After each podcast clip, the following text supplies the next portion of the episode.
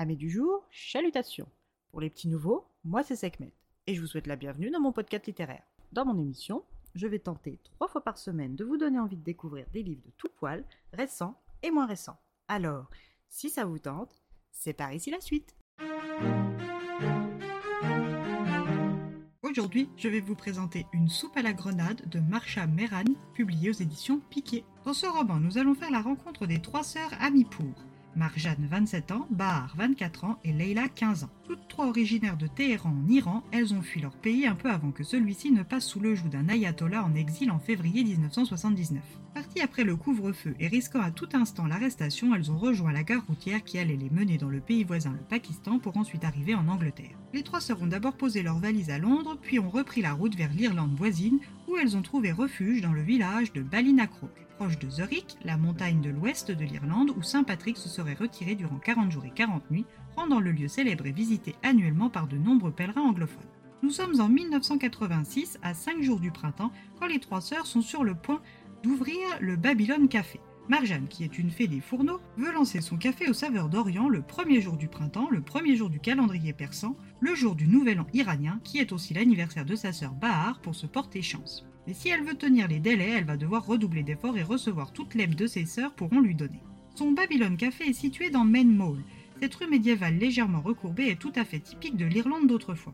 Si on se balade dans cette rue commerçante, on y trouve un salon de coiffure, des magasins d'habillement, des boutiques de reliques religieuses, des boutiques de souvenirs, un boucher, une supérette, un boulanger, des pubs et une auberge. Sa nouvelle boutique, Marjane l'a louée à Madame Estelle Delmonico. Cette italienne d'origine était venue s'installer dans cette petite ville avec son mari Luigi. Ils avaient monté leur pâtisserie qu'ils avaient tenue jusqu'à la mort de celui-ci des suites d'une crise cardiaque foudroyante cinq ans en amont. Depuis ce temps, Estelle n'avait rien fait du commerce de son mari, malgré les très nombreuses sollicitations d'un des membres de la ville, mais l'arrivée de Marjane et ses sœurs lui ont donné envie de louer plutôt que de vendre au tyran du cru, Thomas Maguire. Cet homme aux faciès de pommes de terre est le propriétaire de deux boutiques de spiritueux, d'une taverne, le Wilton Inn, de trois pubs dont le Alley House et le Paddy Maguire, légués par son père quand il était encore jeune homme et qu'il rêvait de disco. Ses nombreuses propriétés font de lui le roi autoproclamé de Ballinacroke. Père de Tom Jr., Malaki, Jeanne, Delia et Hélène, il est marié à Cecilia, et ce malgré un épisode adultérien dans la fin des années 60 avec un certain Juan Carlos Escobar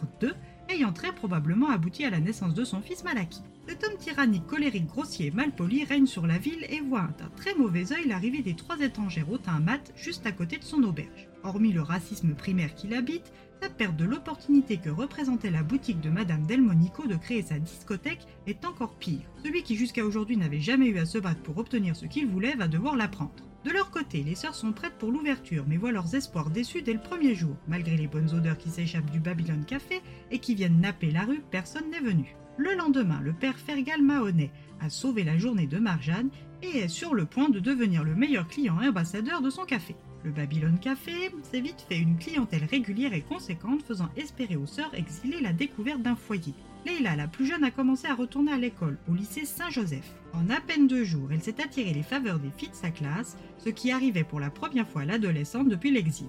La rencontre du beau Malaki aux yeux saphirs dans l'épicerie de Nanny Fadon n'y était pas étrangère, car depuis qu'elle avait octé d'amour pendant des heures pour lui, elle n'avait qu'une hâte, aller au lycée, le rencontrer et lui parler. Les deux jeunes gens se sont rapidement rapprochés et ont entamé une relation amoureuse. Leila a tout à son bonheur, l'a rapidement présenté à ses aînés et obtenu leur approbation, du moins celle de Marjane. Bahar, qui a beaucoup souffert avant leur départ d'Iran, peine à accorder sa confiance et a fortiori quand il s'agit de garçons, mais accepte timidement Malaki pour faire plaisir à ses sœurs.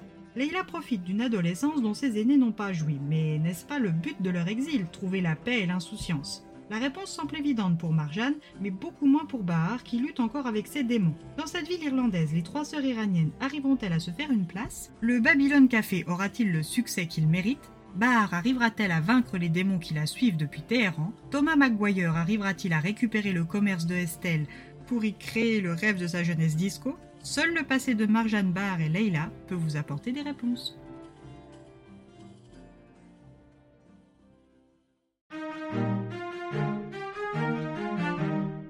Jolie découverte, une plume fluide, rythmée et captivante, un livre sur les difficultés de l'exil, de l'intégration et des préjugés, un roman à mettre entre toutes les mains et sous tous les yeux. Et bien voilà, j'en ai fini pour aujourd'hui. J'espère que cet épisode vous aura plu et vous aura donné des nouvelles idées de lecture. Si vous souhaitez découvrir d'autres petits bonbons littéraires tout droit sortis de ma bibliothèque, Je vous retrouve le samedi 6 janvier prochain pour un nouvel épisode.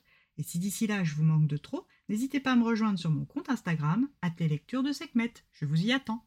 Sur ce, salut les amis et à la prochaine!